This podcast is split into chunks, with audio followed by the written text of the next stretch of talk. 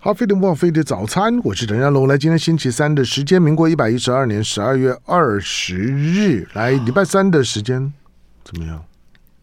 哇，已经二十号了，今年只剩下倒数第十一天，啊，倒数十一天了。哎，你你真的是那种寒尽不不知年，不知年哈，山中无无甲子，就孙悟空的歌。没有我，我是想到我今年一月好像定的计划，想要做的事情，哎，这突然怎么到现在还没做呀？你你的计划是什么？呃，要要要洗个外套之类的，这叫计划吧？无聊，看来外套两年没洗之类的，不可能。我想心里面一定 一定在盘盘算着什么样的大的事事情。好了，那星期三的时间呢？沈云聪的时间呢？长时间呢？请沈云聪呢为大家做呢国际财经资讯的整理，好，那跟导读。好，今天从哪开始？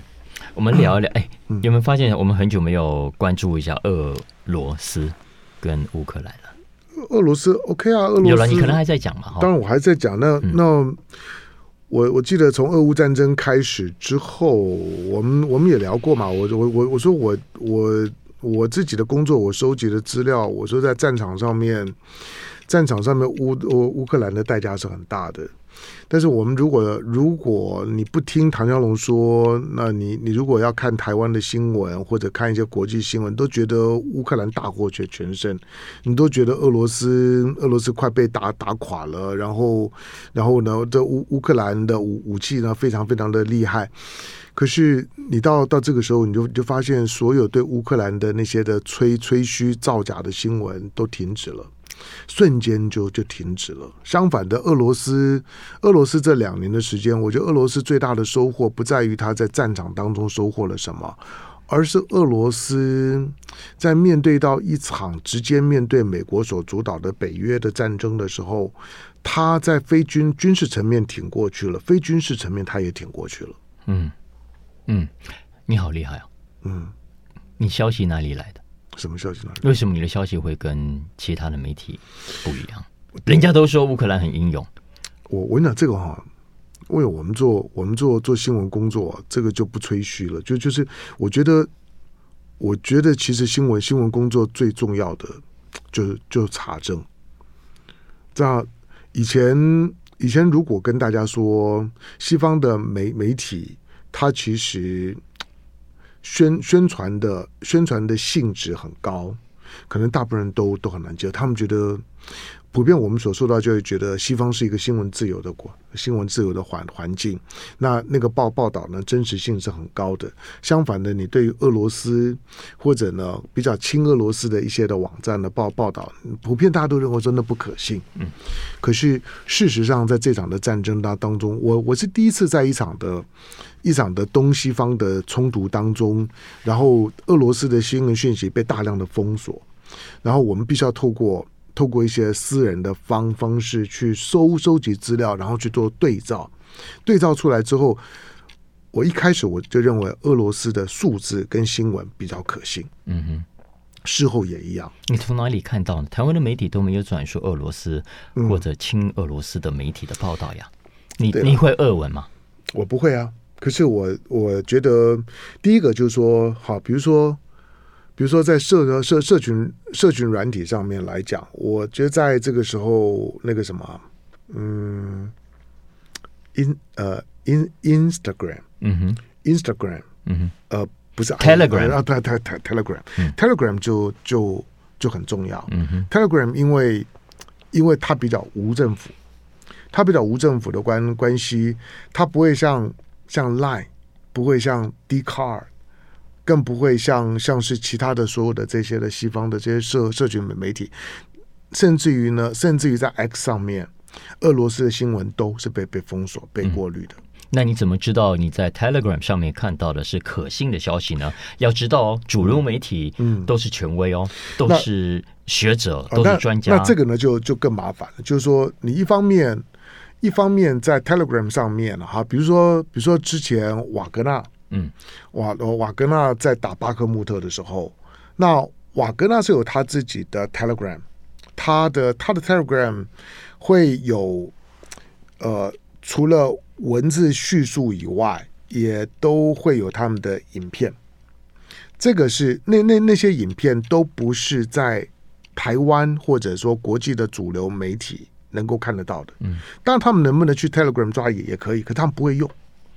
所以，如果如果你没有用 Telegram，你没有定像是瓦格纳的账号，你没有定俄罗斯的国国防部的账号，以及呢，以及俄罗斯的一些比较灰色地带的账号，你你在一般的媒体当中看不到那那些的讯这些讯息。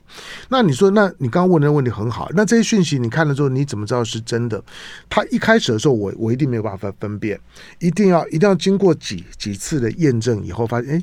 它的准确度很很高，嗯，就就是当西方媒体说呢，好，比如说最最早的时候是马马利波，嗯，马利波你知道吗？就就是在亚亚速海的边上的那个那个那个呃钢那个那个等于是钢工业城，在马在马利波的攻攻防，那个是在俄乌战争开打之后呢两两个月。左右最大的战役，嗯，那个战役你看到西方的媒媒体呢，基本上面好像俄罗斯呢一一筹莫展，可是事后的结果并不是这样，而且所有有关于那个马利波攻防战当中的描述，我认为在当时不管是瓦格纳或者是俄罗斯的一些的一些的网网红，不不能说网红，就是俄罗斯的一些一些非非官方的一些的网络的。呃，讯讯息，它可靠度非常高。第二个就是说，我们会我啦，我我会做一些的比对，就是把乌乌克兰官方的讯息跟俄罗斯官方的讯息做一些比比对。这个比对经过几回之后，你就觉得乌克兰的乌克兰的讯讯息很不可可靠。嗯哼。很不可可靠之后呢，慢慢的我，我我我觉得他每一次每一次呃每一次基辅或者每一次西方媒体所报道的乌克兰的战果，除了有几个指标性的事件，我说炸了北北溪二号，我说去把去把俄罗斯的黑海舰队的主力舰莫斯科号给击沉。或者炸了炸了，就是克里米亚大大桥，这些指标性的是事件，它都强化了大家认为乌克兰或者北约很厉害的那个印象。俄罗斯好像快不行了。可是这些事件固然是真实的，可是其实并没有影响到俄罗斯，不管是在军事或者非军事层面所嗯所占有的优优势。其实我觉得待会我们要谈的，我我觉得俄罗斯真正厉害的是。当美国美国在不管是在贸易上面，在俄罗斯主要的出，因为百分之俄罗斯百分之六六十五的出口品都是原物料，嗯，原物料都是石油、工工矿的矿矿矿品，就是呢都是这些的产品。美国呢极力的打压它，把北溪二号炸了，他连天然气呢都没办法卖欧欧洲了，所以美国的美国天然气大发利利利市，美国在天然气上面赚了欧欧洲赚了这么多的钱。但是俄罗斯并没有垮，而在金融方面来讲，用 SWIFT 切断它它的这个 SWIFT，甚至冻结俄罗斯在海海外的这些呢外外汇的资产，用各种的方式呢去削弱俄罗斯。可是俄罗斯刚开始的时候，你看到一波的卢布的大幅的贬值，可是它很快就稳稳下来了。稳下来之后，你就发现俄罗斯，尤其到后来这一年多的时间了、啊。我我曾经讲过，如果你有去统计俄罗斯的媒媒体，因为俄罗斯的媒体相对自由度还比较高一点，俄罗斯的媒体每一天报道乌克兰战争的比例在大幅的下降，到最后的调查，几个月前的调查，俄罗斯人每天会关心乌克兰战争的比例剩下百分之三十二。跟战争刚发生的时候呢，每天都要关关注呢战战场的一些一些讯息。后来就是大概比例越来越越低，他在告诉你什么？就是俄罗斯生活都恢恢恢复正正常了。就是说媒体当中呢有关于前线的报道越来越少了。那个呢，那个那个是一个正面讯息，就表示他们对战场的战战争已经已经寻常化了。那你就你就知道这场战争差不多要结束了。嗯，其实啊，大家如果过去从一开始到现在两年来，嗯、将近两年来有去看西方媒体报道变化，嗯、我自己的感觉哦，嗯、呃，今年跟去年的氛围是非常不一样的，嗯、特别是今年下半年。对了，就这几个月了，这这几个月，嗯、这几个月大家会发发现，呃，当然第一个跟战争的实际状况，西方媒体自己也看到了。嗯再加上西方老百姓对这场战争的观感也出现了明显的转变啊，所以我觉得媒体西方的媒体呃，在报道的时候的角度也跟之前不太一样。所以，我们今天我先来聊两篇我觉得很有意思的文章。嗯，一篇是来自彭博新闻社。另一篇来自《纽约时报》。嗯，还记不记得战争刚开始之后，其实就在去年一整年，西方国家都在听美国的话，要撤出俄罗斯，嗯、要制裁俄罗斯。对，其中最常见的两个重要的事情，嗯、一个呢是石油能源的出口，嗯，另外一个呢是这些西方品牌、西方企业，企业。就是不让你吃得到我麦当劳，不让你喝得到我的可口可乐，麦当劳都退了。哎，对对对，嗯，好，但是。根据我接下来要讲的这两篇文章，嗯，西方国家的这一连串制裁，根据他们的报道，不但没有伤到俄罗斯，嗯，反而让普丁、让普丁身边的人以及整个俄罗斯的经济受惠。嗯嗯，这是很有意思的哦。首先，我们看一下石油跟能源。嗯，这是彭博新闻社。呃，自从美国制裁了之后，其实去年就不要讲了。那后来他当然加码说还要这个限制，把呃这个卖给欧洲、卖给世界的油这个上限定到六十块每一桶了啊。但是以今年的状况来说，四到十月啊，俄罗斯的石油营收增加一倍啊，光是十月份就有一百一十三亿美金，这大概占了俄罗斯十月份的总收入的三分之一。也就是说，美国想要制裁俄罗斯，不让他卖石油，也不让他卖太贵。呃，是希望打击他的经济，让他没钱可以去打仗。嗯，结果没有想到，他的油钱收入反而更高。嗯，比去年五月创下新高，甚至比俄乌战争开打之前还要来得高。他卖给谁？好问题，谁帮他运油？嗯嗯，这篇文章其实要揭露的是，从欧洲到亚洲，嗯，从中国到印度，都有很多人在接俄罗斯的石油出口生意。嗯。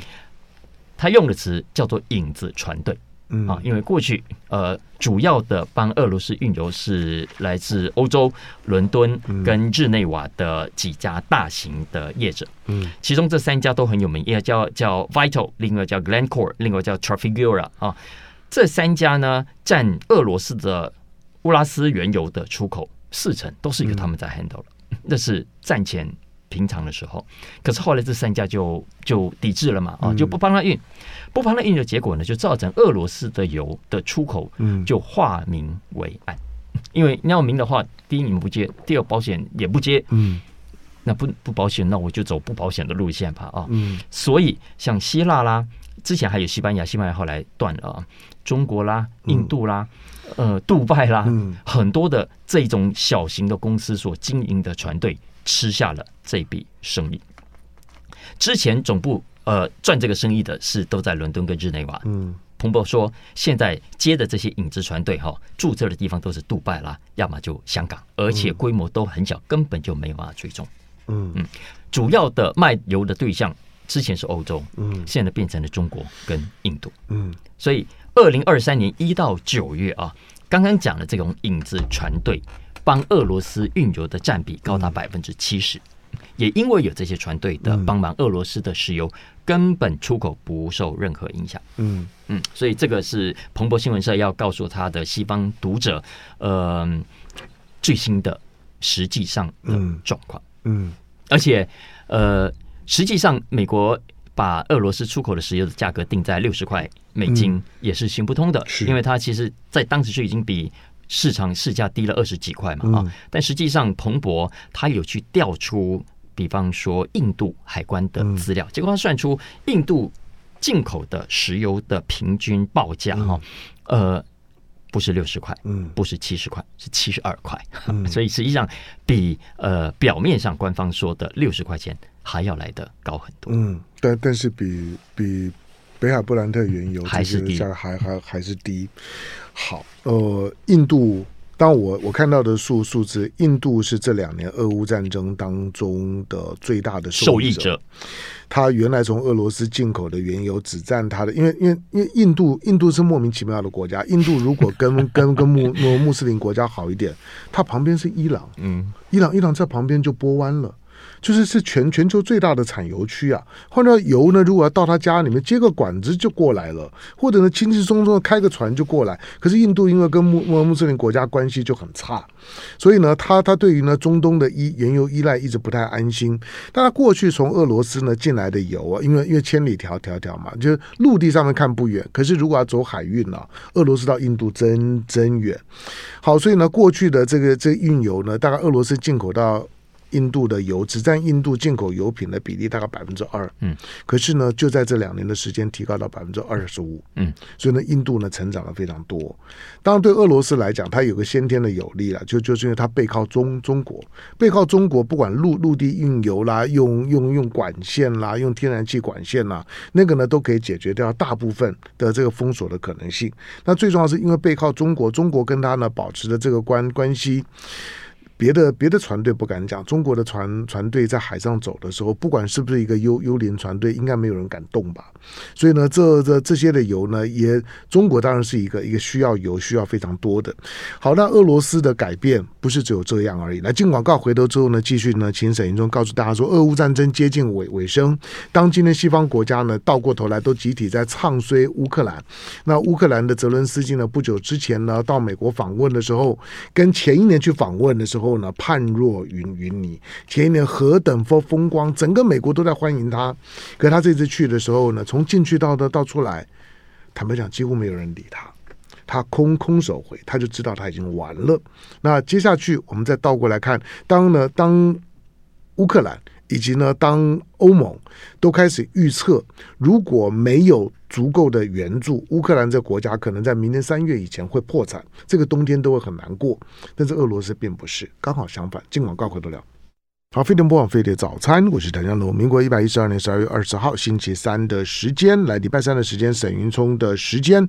好，沈云聪呢为大家做国际财经资讯的整理跟导读呢，特别在强调、在提醒，就是俄乌战争看起来接近尾尾声了。坦白讲，这个时候呢停止啊，如果真的能够呢马上在前线停火，对乌克兰是好的，因为因为俄罗斯俄罗斯的防线摆在那个地方，本来我认为俄罗斯的防线呢已经开出来了之后，而且防御力非非非常好。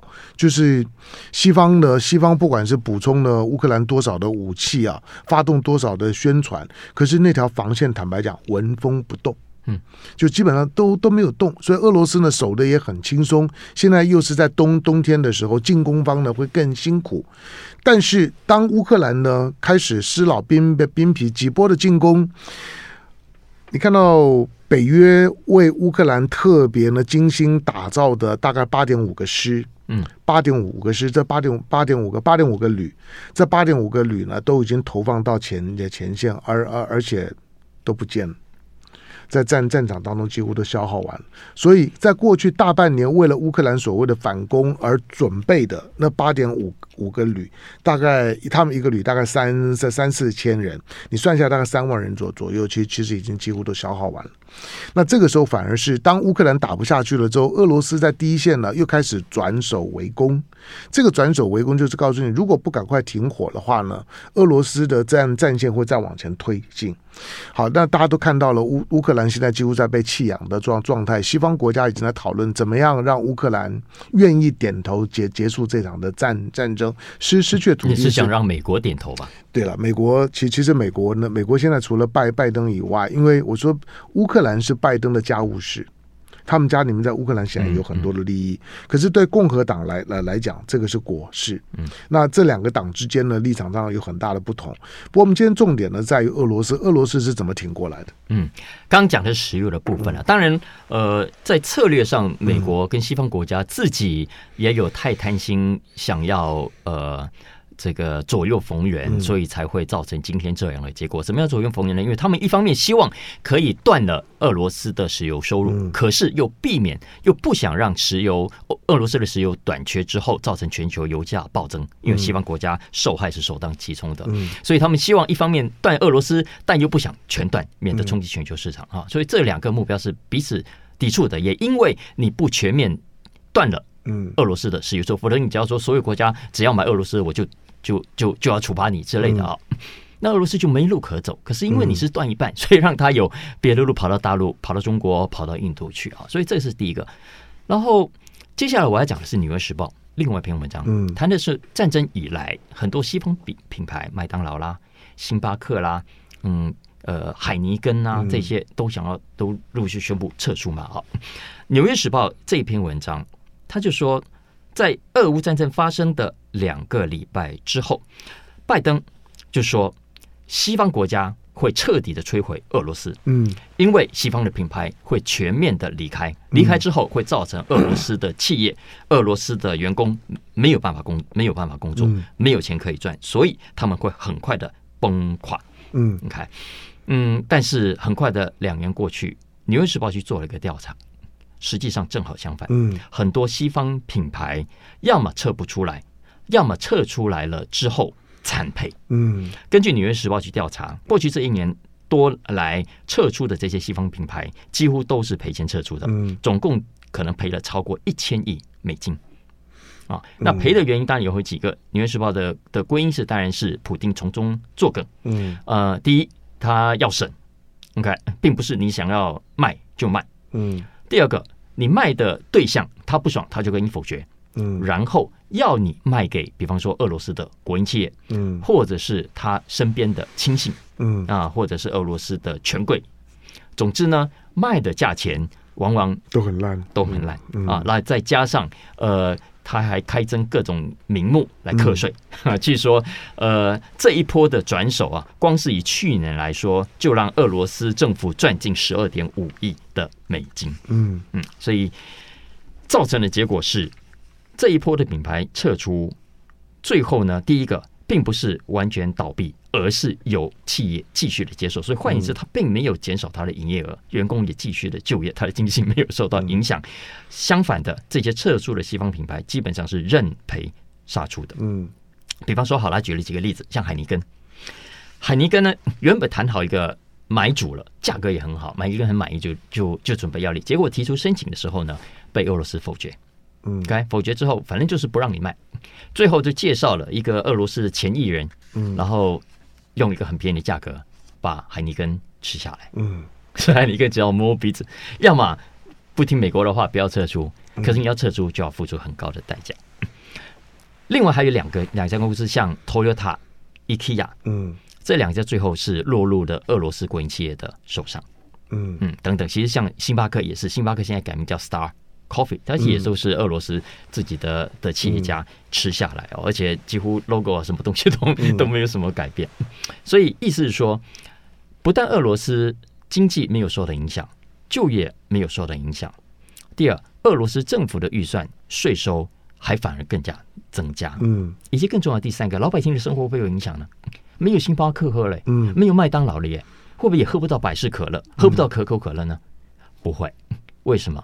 因为俄罗斯还是可以平行输入，嗯哼，他超市里面照样在卖百事可乐，百事可乐退出了，不卖给他了，嗯，但是他的百事可乐哪里来？从隔壁的乌兹别克进口的，嗯，可口可乐也不卖给他了，但俄罗斯还是买得到可口可乐，嗯，从哪里来的？从波兰来的，嗯哼，嗯，所以意思是说，根据《纽约时报》这篇呃报道，他的切入的点是。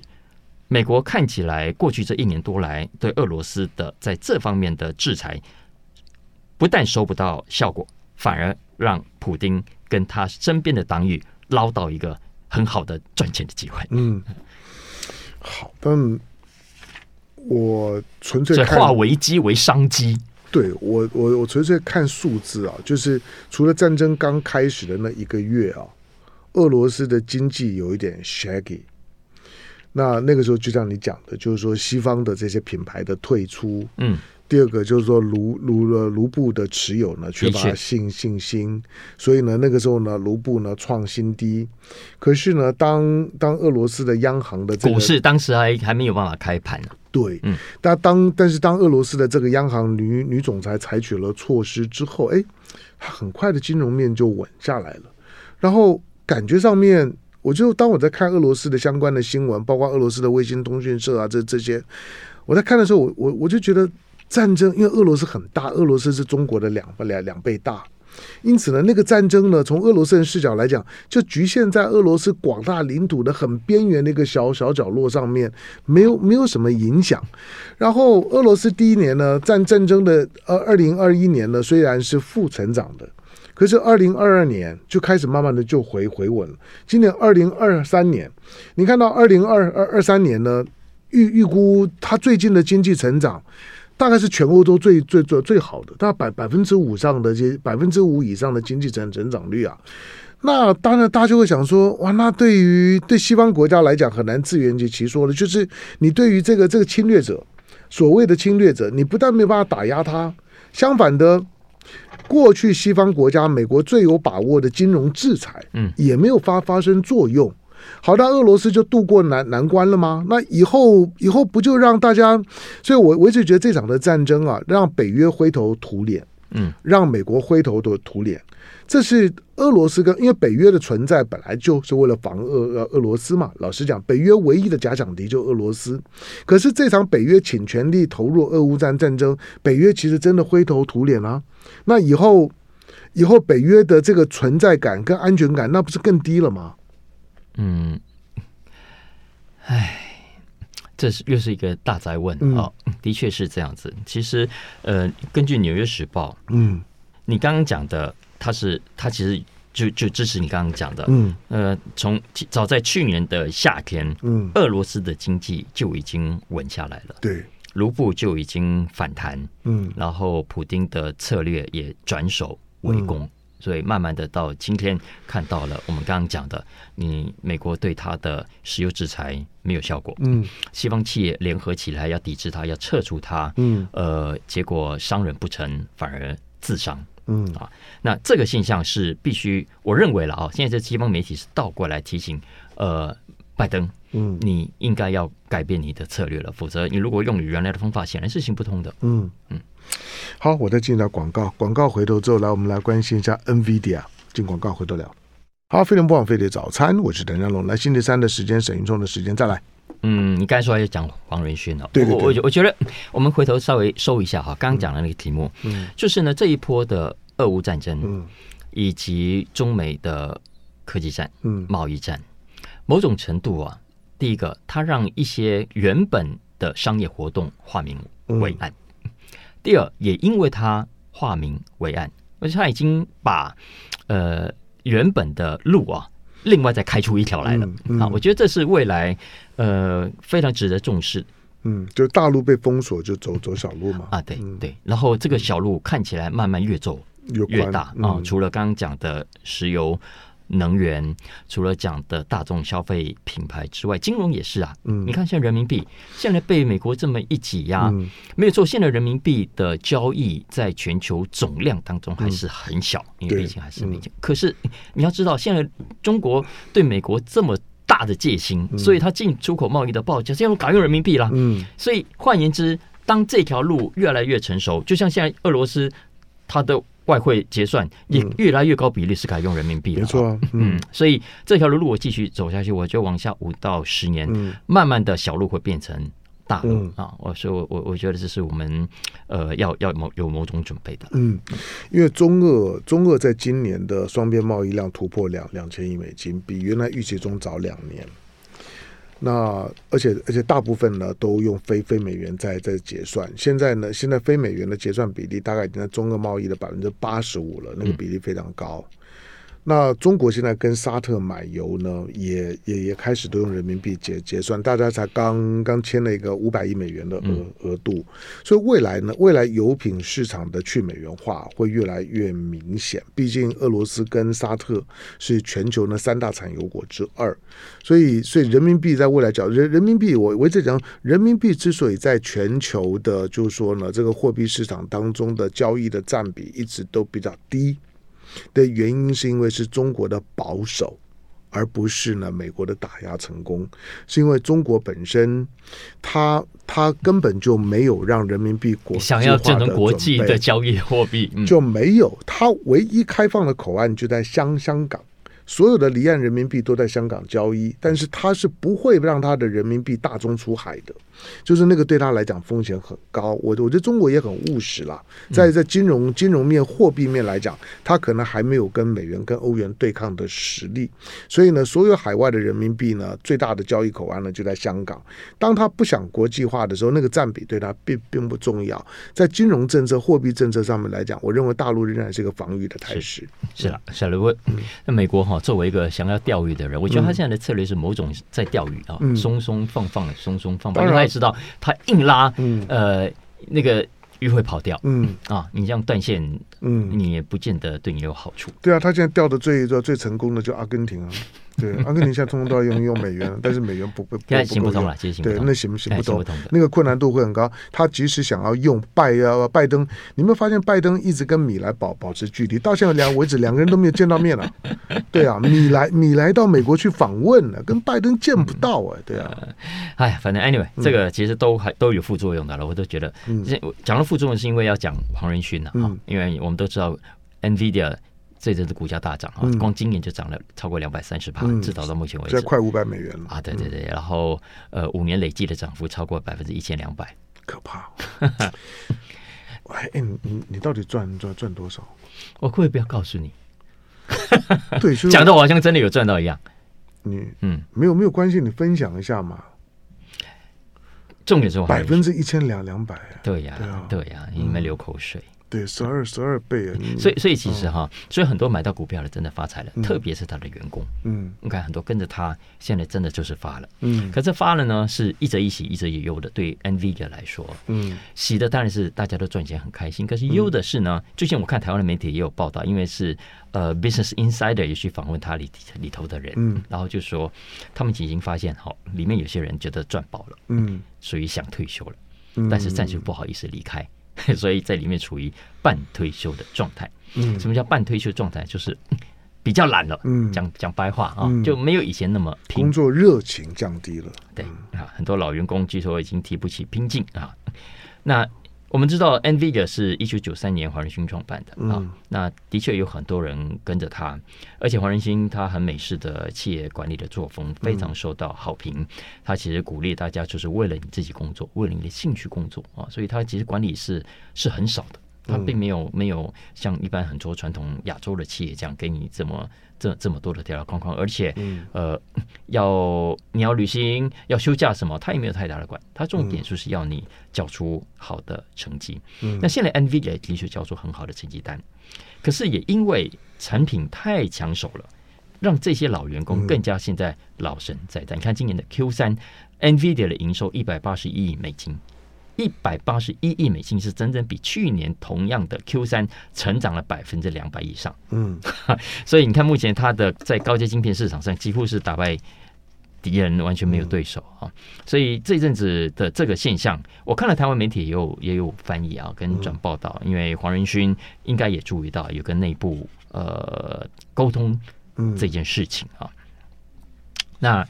这这个我觉得很值得所有企业稍微关注一下了啊！台湾其实这阵子也不错，嗯、那有一些企业已经不成功那里就算了，可成功之后，呃，员工也都赚了很很多的钱了，嗯，尤其是高阶主管，嗯、呃，但现在对 NVIDIA 来说。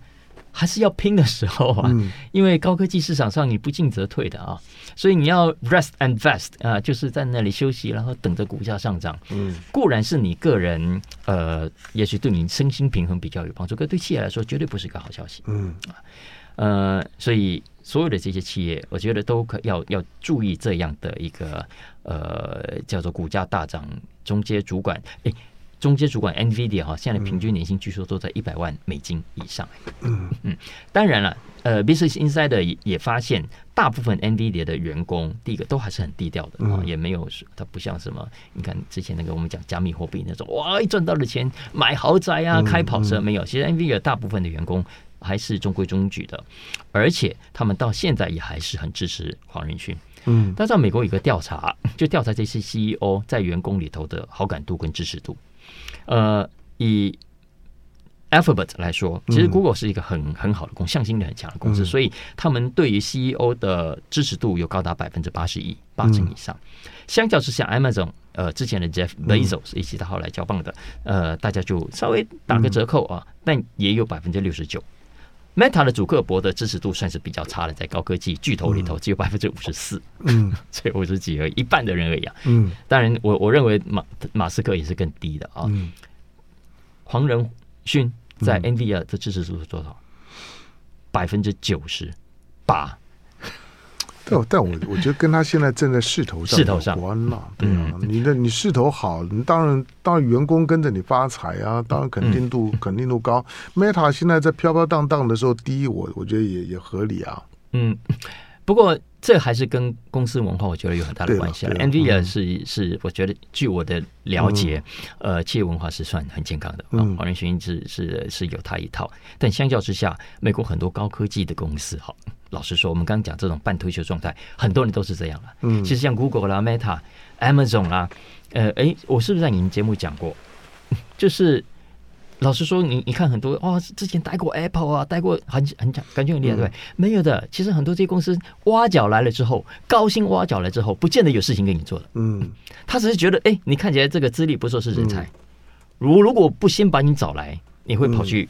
我的竞争对手那里，所以我先把你找来再说。对，有时候就是不让你帮为对手服务啊，不见得是你帮我服务啊，对，但不要帮。我不见得有事情给你做，嗯，所以这些人找来了之后哈，没没什么可以做，嗯。嗯，大家可以去 TikTok 找，之前有一些人就真的无聊到，嗯，那我就上 TikTok 分享我怎么样领高薪，但是没有事情可以做，嗯，所以所以其实在美国这些高科技公司 always 有这样的话话哈，可是呃以。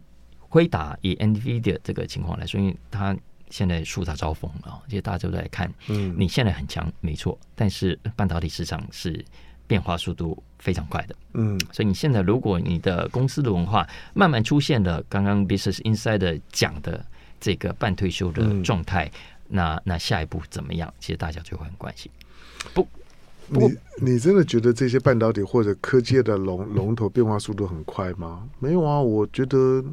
我觉得龙科技上是变化很快，当然很快啊。对啊，可是 Intel 曾经多强，嗯，现在呢？那样，那个是从一个几几十年的周期来看。可是你从半导体角度来讲，Intel 仍然强啊。嗯，当然没有没有没有像以前一方独独霸这么强，但是苹果还是还还还是很强啊，Google 还是很强啊。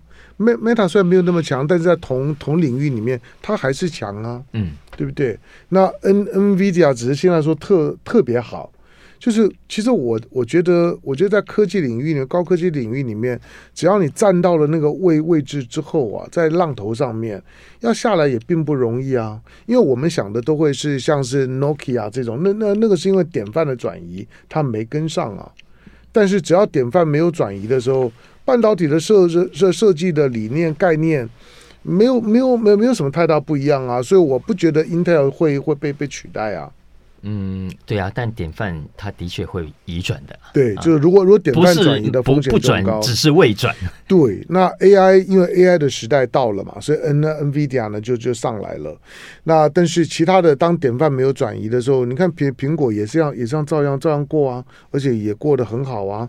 Google 也一样啊，就是这这些在同领域里面的龙头，它仍然是龙头。只要你是龙头的时候，其实其实没有没有太大的风风风险了，这跟台积电的逻辑呢是一样的。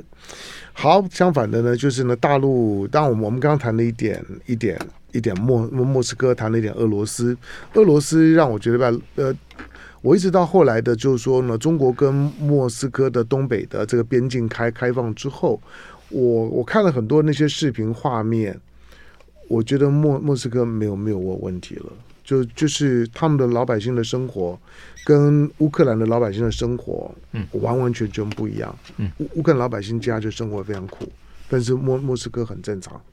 好，这个是呢，面对战争这件事情，大家要有基本的认识。战场发生在哪里，倒霉的就是你。这是为为什么我说，当两岸之间有任何的冲突的可能性的时候，台湾第一个要想的就是战场是在在台湾呢。在正常台湾的时候，你还你还在对战争这件事情保持着怎么样的想象？